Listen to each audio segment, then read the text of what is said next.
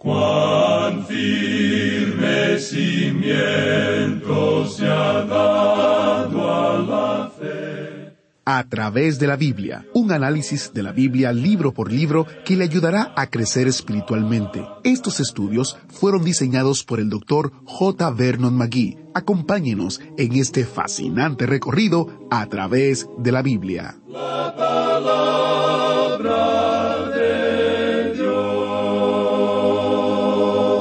Venid y volvamos a Jehová, porque Él arrebató y nos curará, hirió y nos vendará, nos dará vida después de dos días y en el tercer día nos resucitará y viviremos delante de Él. Oseas 6, 1 y 2. Bienvenidos a través de la Biblia, el programa donde conocemos a Dios en su palabra. Soy su anfitrión, Heiel Ortiz. Nuestro recorrido continúa y estamos en Oseas donde estudiaremos los capítulos 5 y 6. Si usted se ha perdido alguno de los estudios o si se ha subido al autobús bíblico durante las últimas semanas y quiere ponerse al día con las lecciones que no pudo escuchar, visite a través de la biblia.org barra escuchar para descubrir las varias maneras de hacerlo, incluyendo nuestro sitio web, Spotify y en nuestro nuevo canal de YouTube que se llama A través de la Biblia oficial. Hay varias versiones del programa en YouTube, pero el nuestro es A través de la Biblia oficial. Verá nuestro autobús bíblico, una foto de nuestro maestro Samuel Montoya, una foto del doctor Magui y un video de bienvenida de nuestro querido maestro. Para más detalles, recuerde que puede visitar a través de la Biblia.org barra escuchar. A través de la Biblia.org barra escuchar. La única manera segura de aumentar su fe es por medio del el estudio de la palabra de Dios. La Biblia no es solo una colección de historias, es la mismísima palabra de Dios. Para ayudarle a profundizar en el estudio de la palabra, le ofrecemos toda una librería de materiales. Solo debe visitar a través de la Biblia.org barra recursos. A través de la Biblia.org barra recursos y lo cierto es que queremos poner en sus manos herramientas que le van a ayudar a crecer en su conocimiento del Señor, en su dependencia de Él y en su santificación. Recuerde, solo debe visitar a través de la Biblia.org barra recursos. También le invito a orar por la eficacia de este ministerio y las oportunidades para llevar la palabra de Dios entera al mundo entero. Enviamos correos electrónicos mensuales a nuestro equipo global de oración con peticiones de oración de alrededor del mundo. Visite a través de la Biblia.org barra oración para más información. A través de la Biblia.org barra oración. Hablando de oración, iniciemos este tiempo orando. Padre Celestial, oramos para que tu palabra eche raíces y crezca en los corazones y mentes de todos los que están escuchando alrededor del mundo. Rogamos que a través de este estudio las vidas sean transformadas para tu gloria. En el nombre de Jesús oramos. Amén. Y ahora, nuestro maestro Samuel Montoya guiándonos y dirigiéndonos en el estudio bíblico de hoy. Continuamos hoy, amigo oyente, nuestro recorrido por la profecía de Oseas, y llegamos al capítulo seis de este libro, y debemos decir que este capítulo no es tan triste como el capítulo cinco, el cual se destaca por el juicio de Dios contra la nación de Israel. Y aquí el tema es que Israel regresará en los días postreros. Pero en el presente ellos deben ser juzgados por los pecados de aquel día. Pero existe la esperanza que tenemos aquí. Y en el versículo quince, con el cual finaliza el capítulo cinco de Oseas, él dice Andaré y volveré a mi lugar, hasta que reconozcan su pecado y busquen mi rostro. En su angustia me buscarán. Dios está diciendo Hasta cuando me busquen, yo andaré y volveré a mi lugar. Es decir, no los libraré hasta cuando me busquen. Ese es el pensamiento que tenemos aquí. Como hemos podido ver, el gran pecado de ellos ha sido la idolatría. Notemos ahora lo que dice el versículo primero del capítulo seis. Venid y volvamos a Jehová, porque Él arrebató y nos curará, hirió y nos vendará. Aquí tenemos lo que podemos llamar la última llamada de Dios para la nación, para el reino del norte. También tenemos aquí una advertencia para cualquier nación que ha hecho profesión de ejercer y ser una nación cristiana que ha tenido el beneficio de la palabra de Dios. Aquí se nos presenta un gran principio, y también mira hacia el futuro, al plan futuro de Dios de que Él los curará. Dice, porque Él arrebató y nos curará, hirió y nos vendará. Tenemos ahora un versículo sobresaliente en el versículo dos de este capítulo seis de Oseas, donde leemos Nos dará vida después de dos días, en el tercer día nos resucitará y viviremos delante de él. Aquí tenemos algo que nos gustaría desarrollar, pero lamentablemente no tenemos el tiempo para hacerlo. Pero sí queremos presentar alguna idea que usted pueda seguir más adelante. Leemos En el tercer día nos resucitará. Ahora esto es algo muy interesante observándolo desde el punto de vista de la resurrección del Señor Jesucristo en el tercer día. Él fue resucitado para nuestra justificación en el presente, tanto para los judíos como para los gentiles. Y debemos decir que eso se puede aplicar en aquel día porque uno puede encontrar esto en el capítulo 37 del libro de Ezequiel. Y ya hemos visto esto, y usted recordará que Dios habla del día en que Él reunirá a esta gente en aquella tierra, y los traerá a sí mismo como en una resurrección. Y todo esto será basado en aquel que fue resucitado en el tercer día. Descansa sobre eso, porque hubo una redención provista y una justificación de que si cualquier hombre le acepta, le llevará a una relación correcta con el Dios Todopoderoso. El apóstol Pablo desarrolla este tema ya en el capítulo once de su epístola a los romanos. Y nos gustaría observar lo que ese capítulo dice, pero debemos resistir la tentación porque queremos seguir adelante en este capítulo seis de Oseas, y probablemente un poco más allá también. Tenemos dudas de llegar a hacer esto, pero trataremos de hacerlo.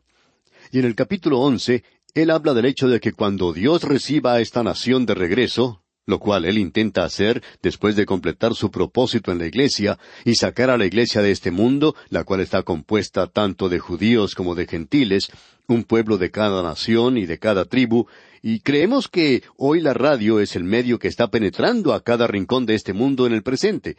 Y con eso no queremos decir que este programa lo esté haciendo. Ojalá fuera así. Pero hay muchos otros programas que están presentando el mensaje de la palabra de Dios. Nuestro programa en realidad es algo muy pequeño comparado con otros grandes programas que están presentando en todo el mundo el mensaje de la palabra de Dios. La palabra de Dios está siendo predicada hoy por hombres que están presentando una enseñanza sana de la Biblia.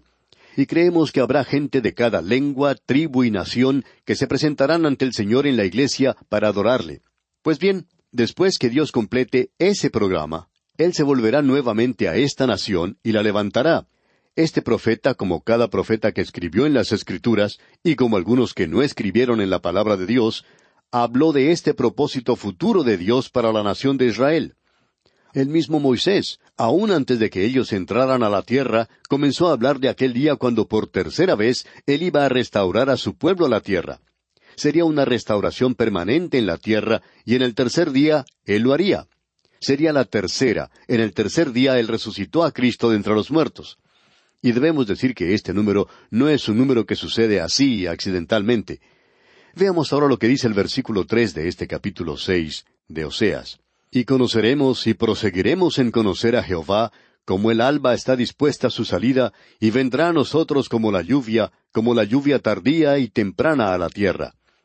No vamos a entrar en esto ahora, sino que hablaremos en cuanto a esta lluvia temprana o tardía cuando estudiemos el libro del profeta Joel. Esto no ha ocurrido aún en la tierra de Israel. Creemos que uno no puede decir que la lluvia tardía o temprana ya ha llegado a la tierra de Israel. Existe, por supuesto, cierta cantidad de lluvia en ese lugar, pero eso no hace de ese lugar un jardín del Edén. Debemos decir que este jardín del Edén, y así lo queremos llamar, está lleno de tráfico y de contaminación ambiental, y lo que ha ayudado mucho en ese lugar no es la lluvia, sino el sistema de irrigación que existe allí. Israel en realidad no tiene mucha agua para la irrigación que se necesita sobre ese lugar. Así es que no podemos decir que estamos viendo el cumplimiento de esto en el presente, pero nuevamente debemos decir que cuando esta gente se vuelva a Dios, no solo habrá bendición para la gente, sino también para la tierra y para el mundo animal. Esa es la gran solución que se necesita para la economía del presente. Uno se cansa de escuchar a los ecólogos hoy diciéndonos cómo piensan ellos que deben hacerse las cosas. Por supuesto, la mayoría de ellos no tiene nada que ver con estas cosas en cuanto a la financiación de sus programas. Por ejemplo, a ellos no les gusta que se traiga el petróleo que existe en la zona de Alaska. Pero si uno interpreta las condiciones correctamente, tenemos que tener petróleo. Y si no lo tenemos, pues vamos a encontrarnos en una situación bastante difícil, por cierto. Y los problemas que pueden crearse en la forma de traer el petróleo desde Alaska posiblemente afecten nada más que una zona muy limitada de ese lugar. Pero, amigo oyente, aparte de esa gran tubería que es necesaria para traer el petróleo, el hombre arruinará ese lugar de todos modos, porque el hombre es pecador. El hombre arruina todo lo que toca. Hasta la luna se está convirtiendo ya en un basural. Ya hay muchas cosas abandonadas en la superficie de la luna, y continuaremos haciendo esto. Y es necesario hallar un lugar donde depositar toda la basura, sin duda alguna. No queremos discutir en cuanto a este punto, pero lo importante es que nosotros conoceremos entonces si seguimos en el conocimiento del Señor.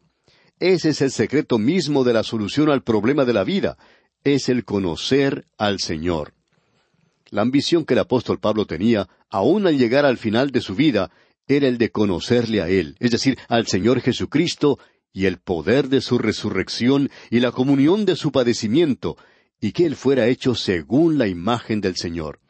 Y no hay ningún modo o ninguna forma de mejorar en este mundo aparte del conocimiento de Dios. La palabra de Dios, amigo oyente, es muy enfática en cuanto a todo esto, y podemos decir que o tiene razón o está equivocada.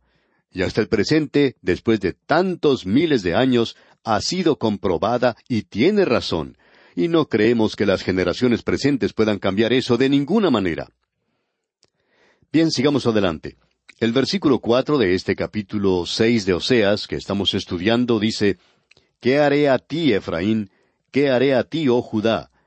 La piedad vuestra es como nube de la mañana y como el rocío de la madrugada que se desvanece.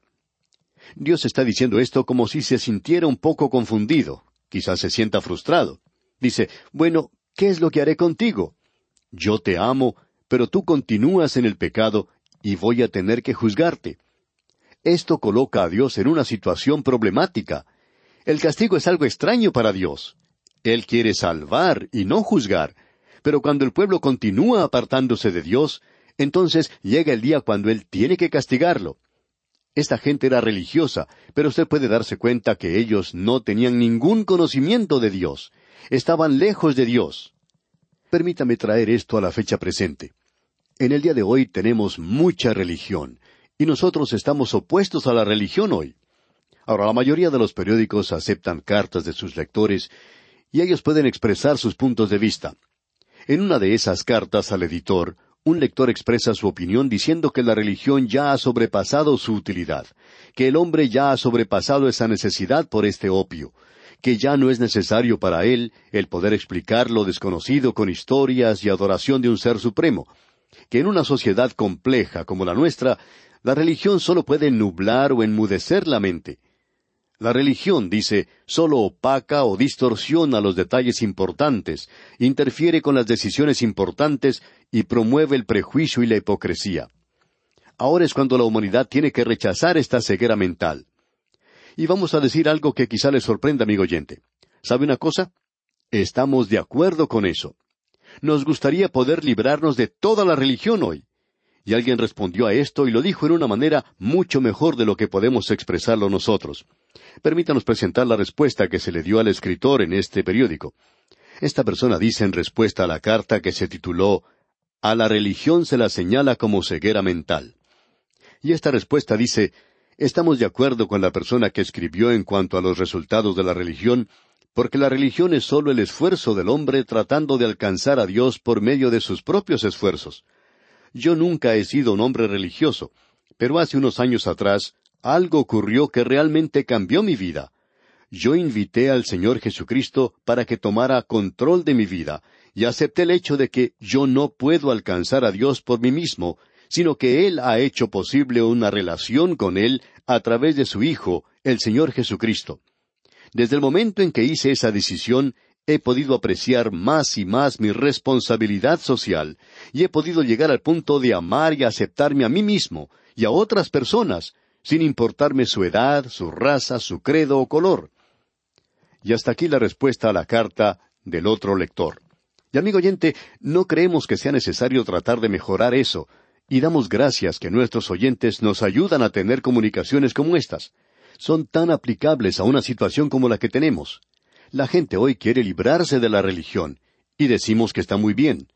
Permítanos que salga por la puerta de atrás, pero también permítanos que entre Jesucristo, la luz del mundo. Eso es lo importante. Ahora esta gente de la cual estamos hablando en el libro de Oseas estaba funcionando religiosamente. Eran personas religiosas, pero la piedad de ellos era como una nube de la mañana, solamente rito y ceremonia. Y aquí leemos, y como el rocío de la madrugada que se desvanece. Y eso era todo lo que la religión de ellos era. Y hay muchas personas hoy que se ponen la religión como si uno se pusiera un vestido suelto, algo que, bueno, uno puede quitarse y ponerse en cualquier momento. Bueno, eso es lo que Dios estaba condenando en ellos. Ellos eran religiosos, pero no conocían a Dios de veras. Ellos nunca tuvieron una experiencia transformadora. La religión, amigo oyente, ha sido como una barrera que no ha permitido a mucha gente que pueda llegar al verdadero conocimiento de Dios. Escuche lo que Dios dice. Él aún les está hablando a ellos. Él dice en la primera parte del versículo cinco de este capítulo seis de Oseas, Por esta causa los corté por medio de los profetas. Dios dice, los he despellejado mientras estaban vivos con los profetas. Nos gusta mucho cuando recibimos cartas de nuestros oyentes donde nos dicen que nosotros presentamos la palabra de Dios tal cual es. Y por cierto que eso es lo que tratamos de hacer siempre en nuestro ministerio. Uno siempre encuentra que la gente quiere escuchar la palabra de Dios, es decir, aquellos que están de acuerdo con uno, y uno espera que los demás, aquellos que no gustan de escuchar la palabra de Dios, se opondrán a lo que uno tiene que decir de cualquier manera. Y eso no nos molesta para nada. Apreciamos mucho, sin embargo, a aquellos que están con nosotros en este ministerio, y creemos que nosotros debemos presentar la palabra de Dios tal cual es. Y eso es exactamente lo que Dios le dice ahora aquí a esta gente. Él dice, Por esta causa los corté por medio de los profetas. Ellos hablaron cosas tajantes contra ustedes, pero ustedes no escucharon lo que los profetas tenían que decir. Y ese ha sido el problema de hoy. Nosotros nos regocijamos en el alcance que tenemos en el presente, pero también reconocemos que es algo muy pequeño cuando se lo compara con los demás ha habido gran interés en volverse a la palabra de Dios, pero nos debemos preguntar cuánto de eso es realmente genuino. Y podemos apreciar gente yendo en todas las direcciones hoy, muchos siguiendo direcciones equivocadas, por cierto. Ahora, en este versículo cinco leemos, Por esta causa los corté por medio de los profetas, con las palabras de mi boca los maté, y tus juicios serán como luz que sale. Y usted puede darse cuenta, amigo oyente, que no era por la falta de información o por la flexibilidad de ella. Dios les había enviado a ellos profetas, pero ellos les dieron la espalda. Ahora Dios dice en la primera parte del versículo seis, porque misericordia quiero y no sacrificio. Lo que ellos estaban haciendo era costumbre nada más. Es posible que uno vaya a la iglesia todos los domingos y ser tan fundamental como cualquiera otro. Uno critica al predicador, critica al coro, critica a todos los que están allí, y quizá lo merezcan, no lo sabemos. Pero amigo oyente, mientras usted no llegue a poner la palabra de Dios en su vida diaria, y permita que haya una evidencia de misericordia en su corazón y en su vida, tendremos que aplicar lo que dice este versículo seis. Escuche usted. Porque misericordia quiero y no sacrificio, y conocimiento de Dios más que holocaustos y no creemos que ir a una comida o a un banquete en la iglesia sea el sustituto para comer el verdadero pan de vida, ese alimento que sale de la palabra de Dios y del estudio de la palabra de Dios. No hay ningún sustituto para eso. Sigamos adelante, veamos qué nos dice al comenzar el versículo siete. Mas ellos, cual Adán, traspasaron el pacto, es decir, el pacto de Dios con esa nación. La segunda parte del versículo siete y también el versículo ocho dice, allí prevaricaron contra mí. Galaad, ciudad de hacedores de iniquidad, manchada de sangre. Pero amigo oyente, habrá ese bálsamo de Galaad, y nosotros necesitamos ese bálsamo hoy. Pero lo que salió de allí era iniquidad. Y ahora el versículo nueve dice, Y como ladrones que esperan algún hombre, así una compañía de sacerdotes mata en el camino hacia Siquem, así cometieron abominación. Es decir, que los sacerdotes al negarse a dar a los hombres el agua de vida, o el darles el pan de vida, estaban en realidad cometiendo una equivocación, cometiendo un asesinato realmente. Y hablando honradamente, amigo oyente, creemos que un ministro que sube a la plataforma y no presenta la palabra de Dios es culpable como lo hemos visto declarado aquí en este versículo. No somos nosotros los que pensamos esto, amigo oyente, sino que es la palabra de Dios la que lo dice. Usted es culpable de asesinato. Y en el versículo diez y la primera parte del versículo once leemos En la casa de Israel he visto inmundicia, allí fornicó Efraín y se contaminó Israel. Para ti también, oh Judá, está preparada una ciega. Es decir, ya se acerca su día también. Esta es una advertencia para ellos. Cuando yo haga volver el cautiverio de mi pueblo. Se acerca un día, dice Dios, cuando regresaré y los haré regresar a la tierra, pero ahora tengo que juzgarles, castigarles por su pecado. Y con esto llegamos ahora al capítulo siete de Oseas. Y Dios continúa hablando aquí. En realidad, en los capítulos siete al doce, encontramos que Israel solo podía escapar al juicio volviéndose a Dios, a aquel que le ama y es el único que ama a Israel, y el único que puede ayudar. Hemos tomado el versículo ocho de este capítulo siete como el versículo clave de esta parte. No vamos a tener tiempo de analizar esto ahora, pero solo queremos mencionarlo para que usted piense en esto. El versículo ocho dice, Efraín se ha mezclado con los demás pueblos. Efraín fue torta no volteada. No sabemos si usted habrá tenido oportunidad de cocinar de esta manera, pero hay comidas que se cuecen de un lado solamente, y si uno no la voltea, entonces se quema de un lado y del otro lado quedan crudas. Y eso demuestra lo que hacía esta gente. Un día ellos iban al templo, se postraban, hacían todos los ritos, y al día siguiente salían y estaban viviendo para el diablo. Amigo oyente, muy calientes de un lado, quemados de un lado, pero crudos del otro lado. Ese es el cuadro que tenemos aquí. Y este diríamos es el cuadro de muchos creyentes hoy. Así son muchos miembros de la Iglesia hoy, quemados de un lado, crudos del otro lado. ¿Y qué cuadro es este de esa nación? Ya veremos esto cuando comencemos nuestro estudio del capítulo siete, Dios mediante, en nuestro próximo programa. Hasta entonces, pues, que el Señor le bendiga copiosamente, es nuestra ferviente oración. Damos gracias al Maestro Samuel Montoya por guiarnos en el estudio bíblico de hoy. Realmente estamos agradecidos por sus oraciones por este ministerio y por su apoyo financiero como le dirige el Señor. Es solo por medio de su apoyo que el autobús bíblico puede seguir viajando por los picachos y los valles de las Escrituras. Si quiere conocer más acerca de nuestro ministerio o cómo puede colaborar, orar y compartir con otros lo que hacemos, visite nuestro sitio web a través de la Biblia.org a través de la Biblia.org. El mes casi termina, pero nuestro estudio en Oseas continúa. Le espero para una próxima entrega de su programa a través de la Biblia. Agradecemos que nos acompañara en el estudio de hoy. Le invitamos a que visite nuestro sitio en Internet a través de la. Ahí puede suscribirse para recibir las notas y bosquejos de lo que estamos estudiando y noticias del ministerio. También encontrará la variedad de libros y materiales gratuitos que tenemos para usted. El sitio es a través de la.